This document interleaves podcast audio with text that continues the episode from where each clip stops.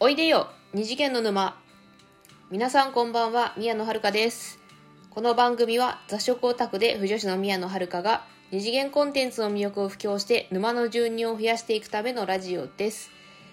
えっと私事なんですけれども本日5月13日で35歳の誕生日を迎えました。はい。拍手は効果音あのセルフ拍手です。セルフ拍手っていうか、効果音使いましたけど、そう、めでたく35歳の誕生日を迎えたということで、えっ、ー、と、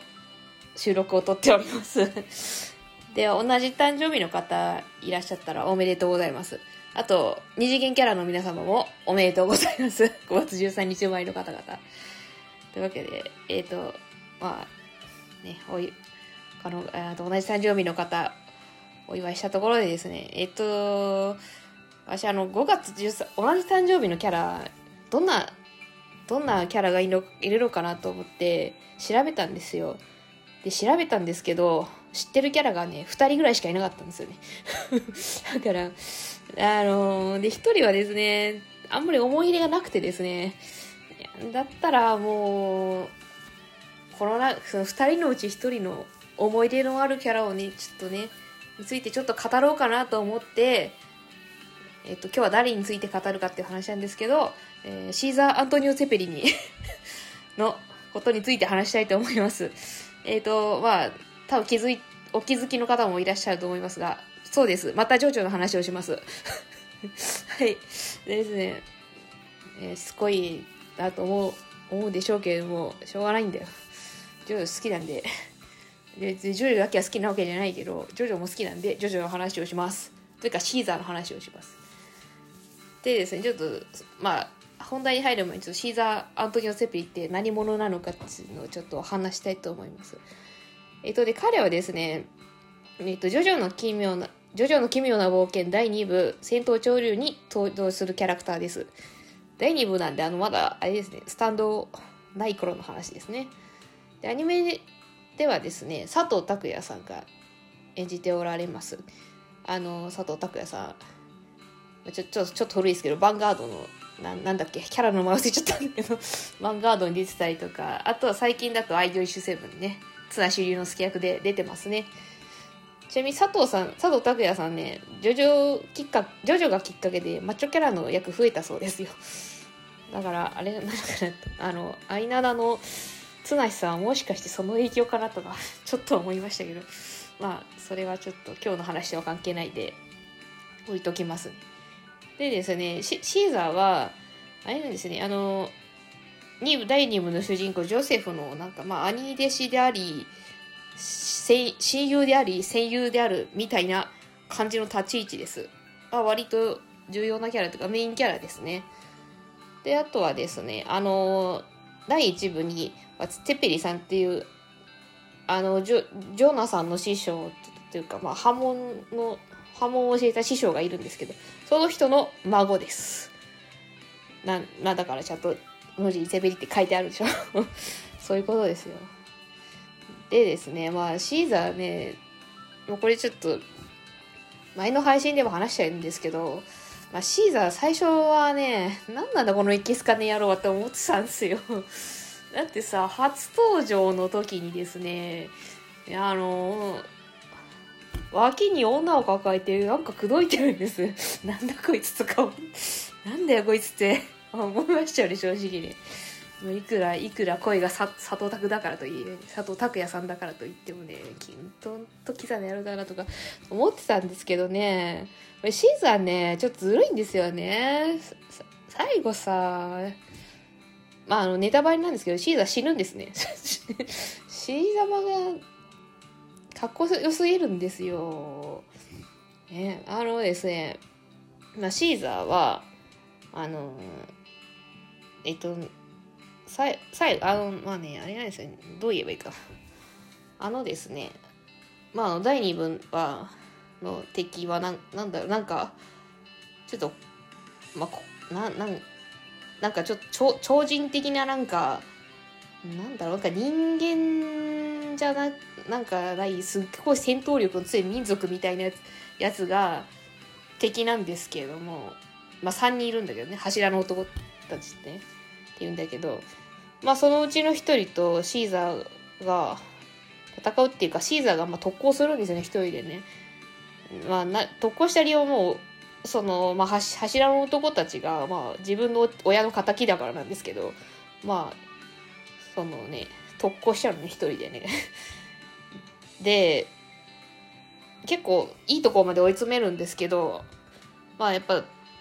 あれなんですね結局あのー、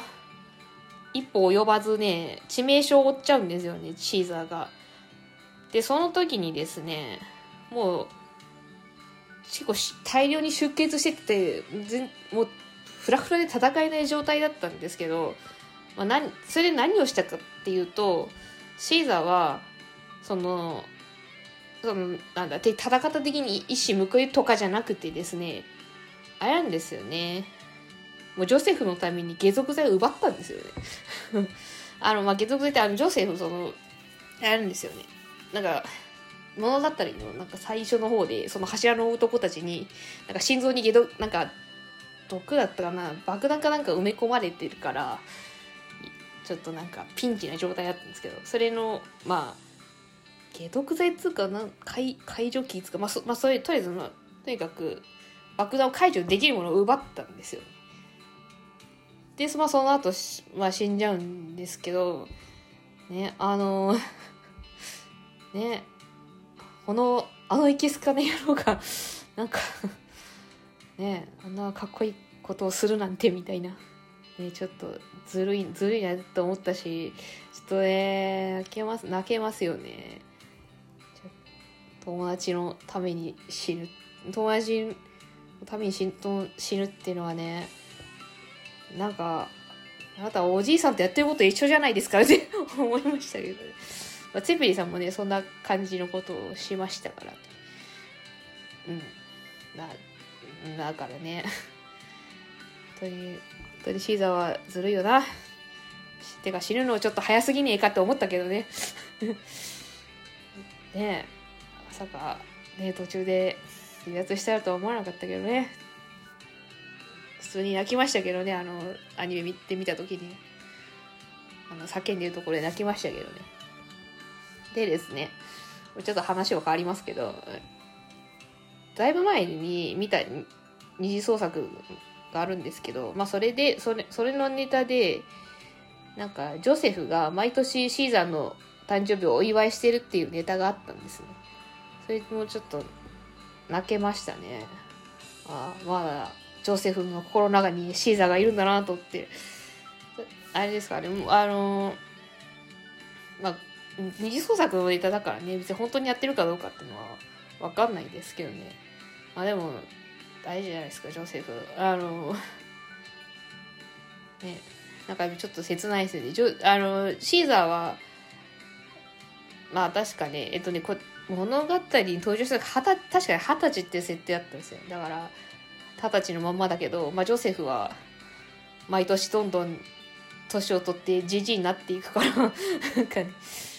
ちょっとね切ないね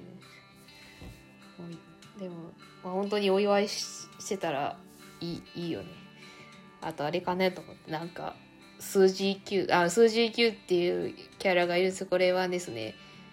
えっとねあのなんだ。あのジョセフとシーザーに波紋を教える師匠、まあ、リサリサっていう、まあ、女性がいるんですけど。まあ、その人のメイドだった人なんですね。まあ、ジョセフと結婚するんですけど、で、その数字、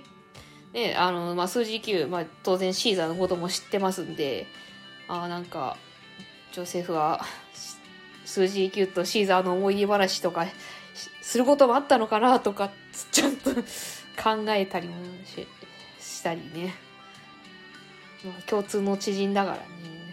なんか、そういうこともあったりしたのかなとかね。思ったりねあとちょこれあのすっごい個人的な妄想なんですけどなんか こうだったらいいなっていう個人的な妄想なんですけどあの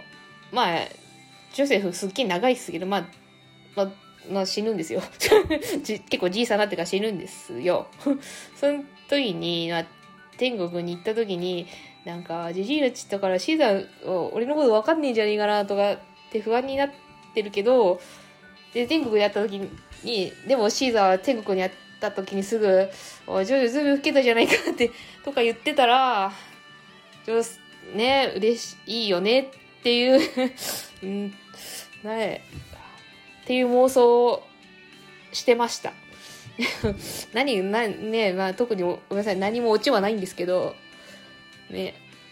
でこいつになんか二次創作でなんかすなんか作る予定もないんですけど。いやそういうのがあったらいいなっていうふうに思いました。あれから今日今日あたりシーザーのイラストを上げてくれる人がいっぱいいるんじゃないかな。私はそう信じてる。ので後で検索しようかなと思います。